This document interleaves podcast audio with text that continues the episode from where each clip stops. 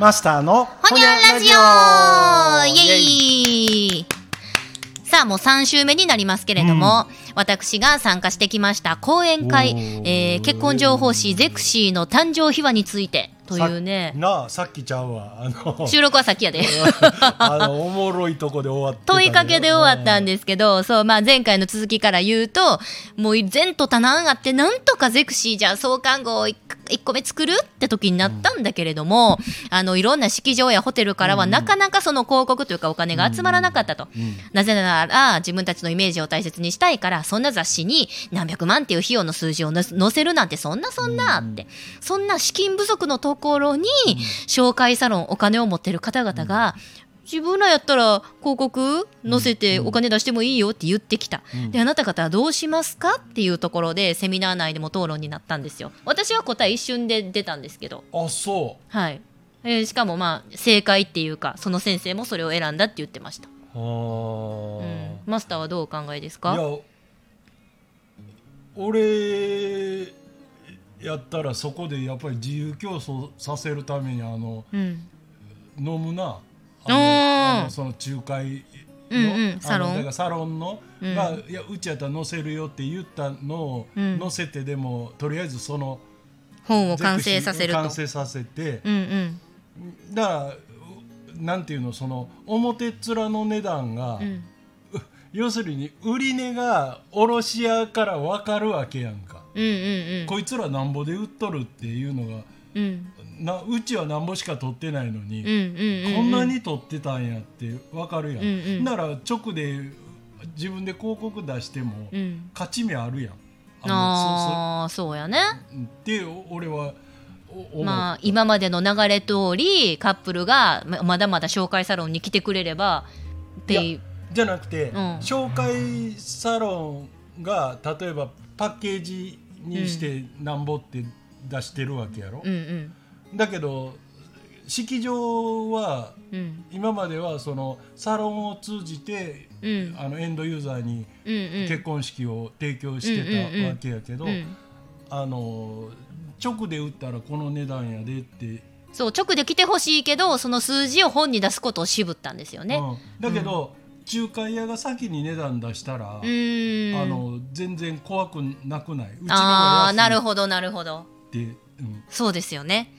仲介サロンがそうですよね、色の A から B からの、えーホテルのお金も出したら確かに比較できますよね、なるほど。多分私がね多分先生の直に聞いた話とその聞いた話を私がマスターに言うてるんでだいぶニュアンスとか知識の量が違うと思うんでそこからねあれするのも難しいかなと思ったんですけど、これはきっぱり断らはったんですって。うん。やっぱり授業は筋を通すことが重要だよっていうのを先生が言ってて、なんかそもそもなんで私が動いてうん。式場からお話聞いたんかっていうと紹介サロンがなくてもカップルが直接ホテルうん。うんうんうん挙式に見学に行く未来を作りたいなとうん。思って動いたことやからどんなに今資金調達したくても、うん。そのサロンからはお金をもらっちゃダメだって考えたんですって。ほー。だからたとえ厳しくてもどうにかこうにか駆けずり回ってでももうサロンは言うたら敵ですわ。うん、あの直接式場のも情報を載せないと。意味がないなって思ったんですって。でまあもう結果創刊号で、えーとまあ、広告を載せてくれたっていうのは、もうサロン断ってるから小さいホテルや挙式場なんですけど、0歳だったり中小やったり、うん。やっぱり小さなところがほとんどやったんですって。うん。大きなところは今までにない流れに乗っかるっていうのがなかなかゴーサイン。にその予出算なかった。ね。で、うん。ちっちゃいところはもうね、うん。まあ決済も早いやろうし。単独で決めたうりできるからねえ、ででも結局そこからゼクシー見たんですってことでカップルから0歳とか中小乗ったホテルや挙式場に電話が鳴り響くわけですよ。でそっから「えー何それ何それやっぱり載せとけよかった」って思う大きなホテルとか挙式場が増えてきて結果今日に至ると。おうんもういろんなところがもう自らの数字を公表してうんもう直接分かった上でうちのとこに来てくださいっていう未来につながったらしいですね。それってでもなんかうん。いやその頃までそのさ、うん。講師の先生が、うん。あのそリクルートにうん。入ってくるまでに、うんうん。リクルートが、うん。今のうん。いわゆるホットペッパーとか、やってたかどうかわからんけど確かに。あれってネットやけど、うん。使ってる道具が、うん。えー昔のだから結婚式のサロン上のサロンみたいなんとは、うん。あの告知方法が違うけど、うん。言ったらお店からうん。あの金取る相手が変わっただけやねん。あのしエンドユーザーからその頃は、うんうんあの上乗せした分取ってたわけやけど、えー営業するリラクゼーションサロンからうん。広告料を取って告知をする、言うたらこうう、ん。逆に自分らがウェブを使ってサロンの立場に立って今飲食、さえー理美容ほんであリラクゼーション業でうん。一番、うん。あの紹介件数のでかいのはリクルート、ああやっぱそうですよね。でそれに今挑もうとしてるのが LINE おおさっき言うてはったやつや、うん。ちょっとそれ興味深いですね。おもろいやろ。LINE なんかヤフーと仲良しになっていやます。まだからすそう強くなって今度ますよね。また時代が変わって LINE の中のあのうん。誰か社員が、うん。いや俺は違うんやと、うん。そんなね仲介で金を儲けるんじゃなくて、うんみたいな、なんかその人なりの理念持って、ガッツ持ってやったら、うんなんかその頃のだから、うん。リクルートの中にいたその人が、まあ言うたらあの仲介するだけでピンハネするような職業で高い値段払わなあかんのはおかしいと思った、ちょうどド反対をリクルートに仕掛けてる、うん感じに見えるねんなすごい。世の中変わっていきますね。変わるな。いいやーでも先生も言うてました。もうまず人口減ってんねんから、うん。世の中変わってんねんから、うん。今までと同じことをやり続けてもよくないしやっぱり変えていかんとって。うん。今までの慣習とか習慣をうん。そんなもんやって流すんじゃなくて疑ってかかりましょう。ってうん。うん、で不自然やなと思うことも流すんじゃなくって違和感を覚える癖づけをしてうん。でその、うんうんほんまに実際に体験したりあのサービス受けてくれるお客さんのニーズに寄り添っていけば絶対に伸びていくからっていうふうにおっしゃってましたね。確かにうん。いやだからほんまあの既成概念とか先入観っていうのは害しかないねんな、うん。もう特にこんだけ急激に時代が変わってそのもう人口減るのもうん。そうやし、あの高齢化っていうのもそうやし、うん。あのそれでもなんかほら昔のやり方を踏襲してんのがなんかうん世の中っちゅうもんやん。うん。なんかほんですね。なんか続けていくっていうのがね。30年前から同じことしてなういみたいな。ん。ね。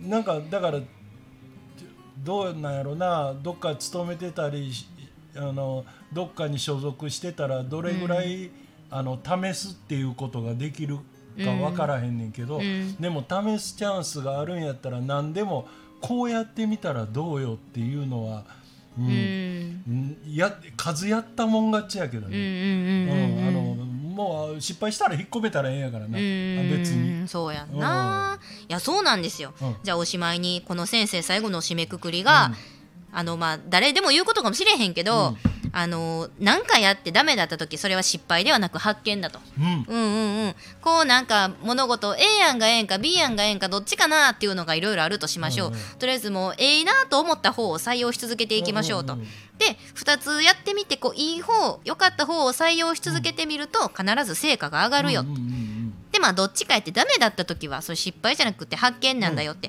こっちをやるとダメってことが分かってよかったねっていう発見だからあの例えば自分の部下がそうなっても絶対に怒ったらあかんし、うん。そう部下にはそういうふうに言わなあかん。あのこれあんたのせいでこれ選んだから失敗やんかじゃなくって、分かってよかったねって今後これを選んだら地雷やからなっていうふうに言ってあげるっていうのと、うんうん部下にはこれをやってみて何か分かったことがある？何が分かった？っていう問いかけ一つですごい部下が仕事を楽しめるようになるって言ってました。うんあとはあのー作業と仕事は違うっていうのも言ってて私が思ってたことをズバリ言葉にしてくれたなって思ったんですけどなんか日常今までいろんな仕事してきましたけどなんであの人めっちゃ効率悪いんかなみたいな思うこととかあったんですよね。いやもっとなんか会社が儲かるように自分が儲かるようにそこ無駄省いたらもっといけるやん。工夫せえへんなって私別に偉そうですけど偉くないですけど、思うところがあって結局決められたことを何も考えずダラダラダラダラやるんはそれは仕事じゃなくて作業って言ってました。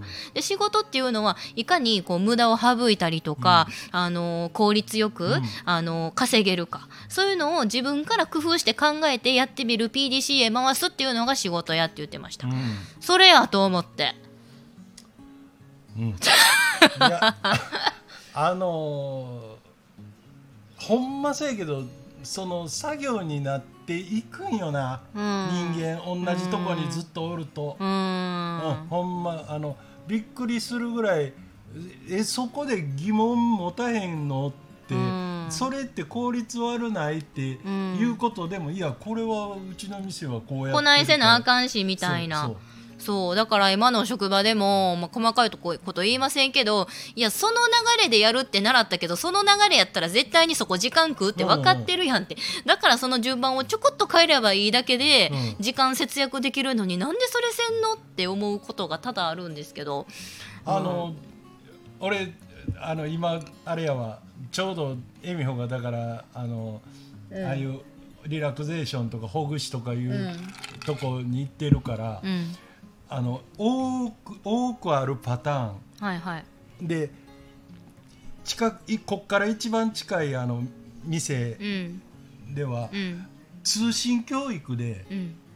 このほぐしを習ってそんなことできるんですか？あんねんって。いい？学んで入ってきてる人が多い、えーだから現場経験なくてはい。あの一応この机上で全部覚えてきてまあまあ接客云々は入ってきてからある程度こう実際にそれを実践してみてっていう、まあ結局助走期間はいるんやけど、うん。そういう人がどうやるかも自分が客になった時に見てるやん。うん。で恵美穂が今までおったとこもそうなんやけど、えっ、ととりあえずあれにもやってる側っていうかあのそのルールを決めた側にはなんかうん。言い分があるんやろうけど、うん。とりあえずこうやってシャーシャーシャーシャー、うん。あ シャーシャーってね。あの体を撫でるような動きから始まるんや。はいねはいはい。あれにはあれで理論があるのは分かった上で言うんやけど、いうん。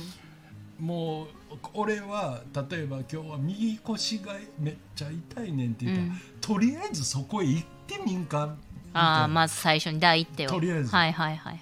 あほんならもうそそこ触ってくれたとか。俺がよくあのたまに行くあのうんもともと住んでたとこにあるあの針の先生なんかでも、もう症状を聞いて、うん。とりあえずどこが痛いとかどこが凝ってるどこがしんどいって言うたら、うん。もう本当は針打つなんて言ったらそこへ直接打つよりこっちへちょっと離れたここへ打った方が、あの経絡っていうのか、うん。あのあんなんのつながりでん。聞くんやけど、うん。まあ言ってるからとりあえずそこを やると。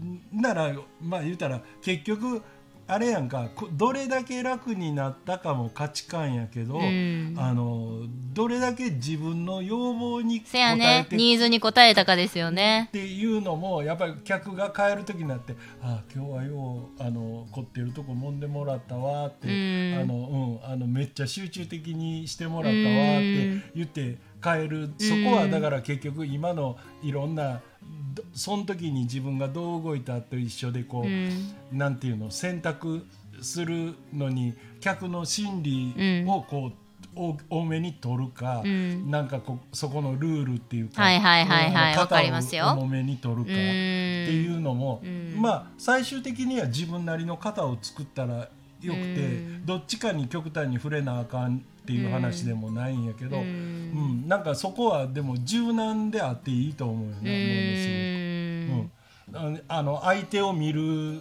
技量もいるやろし、うん。人によってやっぱりさこう、うん。ファーストコンタクトの時にあこの人は割とこうこういうあの主主張の強いタイプやなとかいうのを見極めるのも一つの能力やし、ほんまですね、なんか会社のルールを守り続けるのかお客さんのニーズにルールを破ってでも寄り添うのかっていうね、微妙な天秤ではございますけれども、いやでもなかなかやっぱりあれやなええ話。えその時そうやけど、2時間ぐらい、うん。あのセミナーあったんやったら、ん。その先生以外にも来はったん？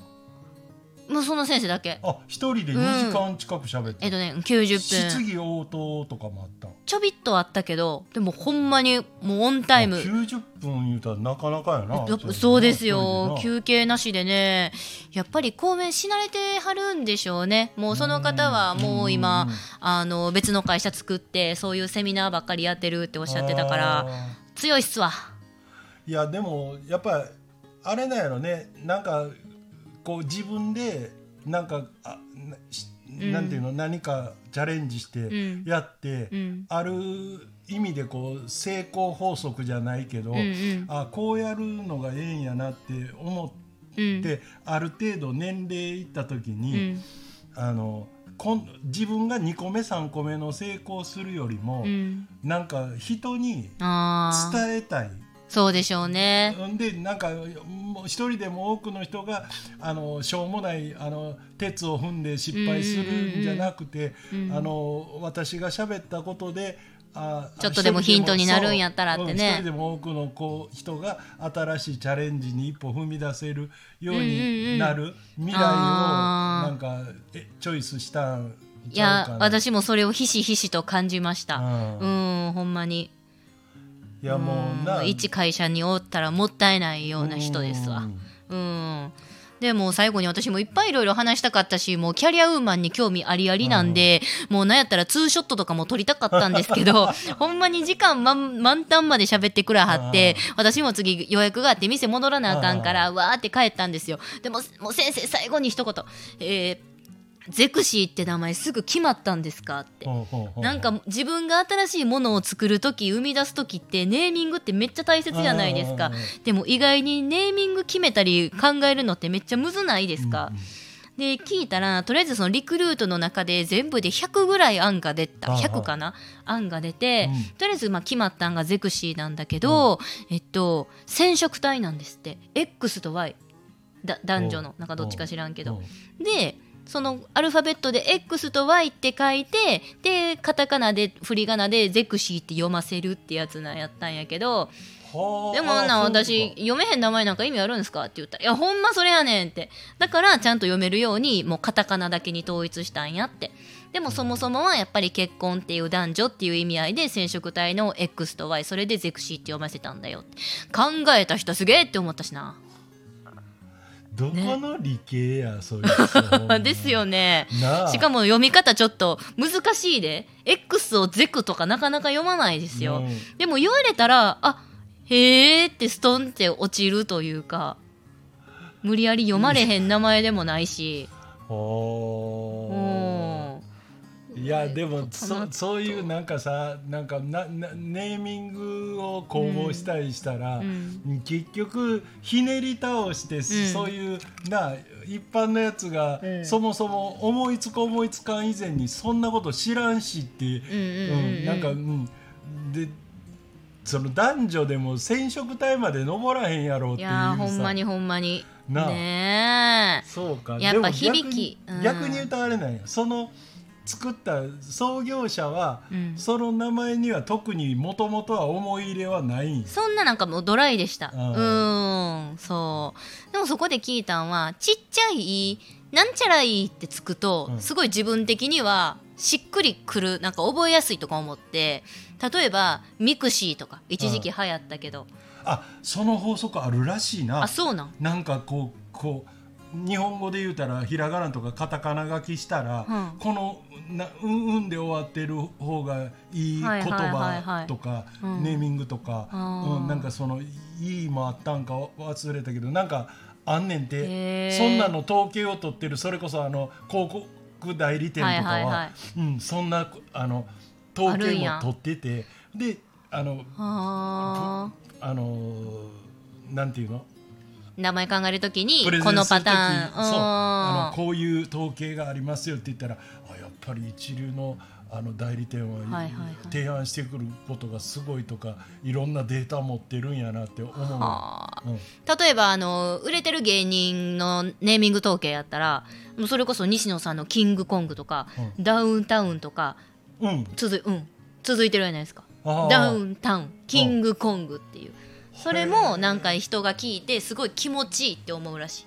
はあ、なるほどな。ねえだから私もそのゼクシーとかミで聞いた時にあミクシーも私は初めて聞いた時めっちゃ気持ちいいなって思ったしで私の好きなスーパーマーケットあのライフっていうところがねはいはい。あるんですけどあ知ってるよ。ね、うんライフのゆるキャラおるん知ってます？知らん。たまにレジとかにイラスト描いてたりあ、びっくりした。レジにいるから。どんだけどんだけ裕福なレジレジスーパーやねんいや、阪急電車たまにさ、ん車掌の席に。なんかゆるキャラ乗ってんの知ってる？あれでしょ？ちいかわのあ、それ。ちいかわは結構長いロングランですねあれあれが車掌の椅子にポコって。ぬいぐるみがね、うんうんうんまあちちいかわはちょっと順番ちゃうけどちいってついて私も気持ちいいけどライフのゆるキャラおんねんけどララピーって言うんですよララピピーーめっちゃ可愛いんすよあ、そうんう。なん。ちょ。見てまたあのー、可愛いね。レジにおんの？レジに貼ってあんの？はなんかこの辺ライフ多いで。多いの？そこにもあるし、あの、うん、あの、紙なんかあの袋に入れるところになんか案内にちょっとララピーおったりとか店によってはララピーが出てるなんか商品の宣伝の動画が流れてたりとかすごい妖精さんなんですけどあのーピカチュウをデザインした人が手がけてん。金出してるやん。そうなんです俺そうやけど今のビニール袋に入れるところでちょっと思い出してんけど、ほう今まで恵美穂が喋った言葉でさ、はい。俺が知らん言葉を恵美穂が言ったことってあんまなかったんやけど一回だけ恵美穂がスーパーのその、うん。と袋に、うん。あのカゴから詰めたりする場所を、サッカー台ってさらっと言ったことあがあった。あサッカーだよな。よう覚えてます俺ねその言葉を知らんくて。知らん幼女にトラトランプあげた書いちゃう？それもライフやったわ。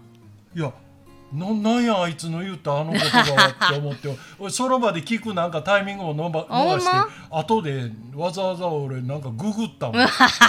ほんなんああっこのことサッカー台っていや私も知らんかったですよ。それこそあれですよ。袋が有料化になってエコバッグ持ち出しょうの持ちましょうの時代になった時に、うん。店があの今まで店員さんがレジしながら入れとったもんを、それ専用になったわけやから、どっかレジの次の場所作ってそこにお客が自分で袋を入れなあかんっていうスペース作らなあかんってみんな一堂に動いちゃうじゃないですか、それをなんかサッサッカー台としてここで荷物入れてくださいみたいな張り紙かなんかを見たんですよ。サッツってだからカーはカーって引っ張ってるけど荷物の2やろな多分。あそうなんかな。私もよう分からんけサツどはだからなんかこう縛る。作家代うんもう全然何も考えとふんそんな名前なんやと思って。ね俺今までほんまエミホがこのラジオで喋った言葉でなんや今のはって思ったんがあれいバカにしとんですか？や違うけど。すげえまあものは知らんけど。ねえまあだからそういう、まあ、コロナ禍だったり無無意味な袋有料化によってね。まあ知る言葉もできたということで。あの人やんな。小泉さんか誰かが。あそうです。あのセクシー小泉ですよ。セクシーなあれセクシーセクシーじゃないわ。小泉。小泉さんすごいネットで多分セクシーとか言われてます。あのー最近でも出てけえへんな。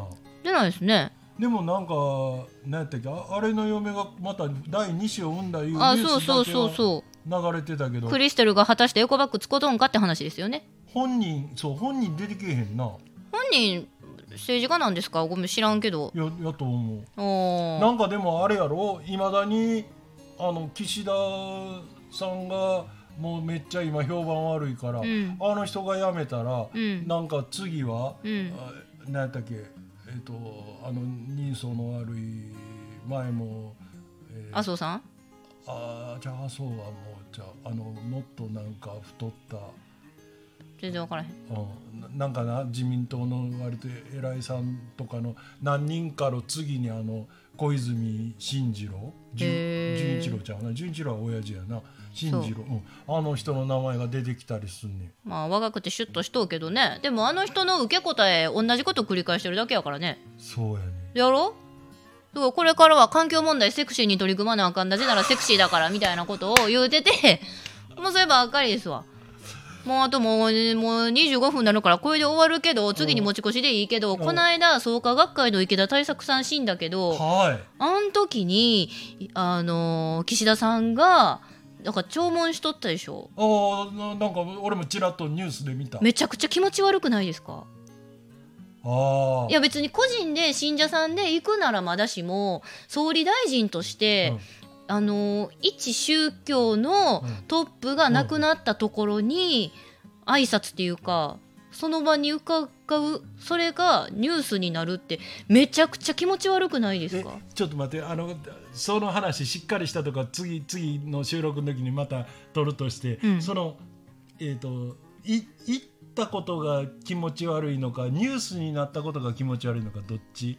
あの個人として黙っていくならええんですよ。靖国参拝個人としていくなら何の問題もないんですけど、あの多分一政治家としてうん。一総理大臣として行ったみたいなニュースを見たんですよ。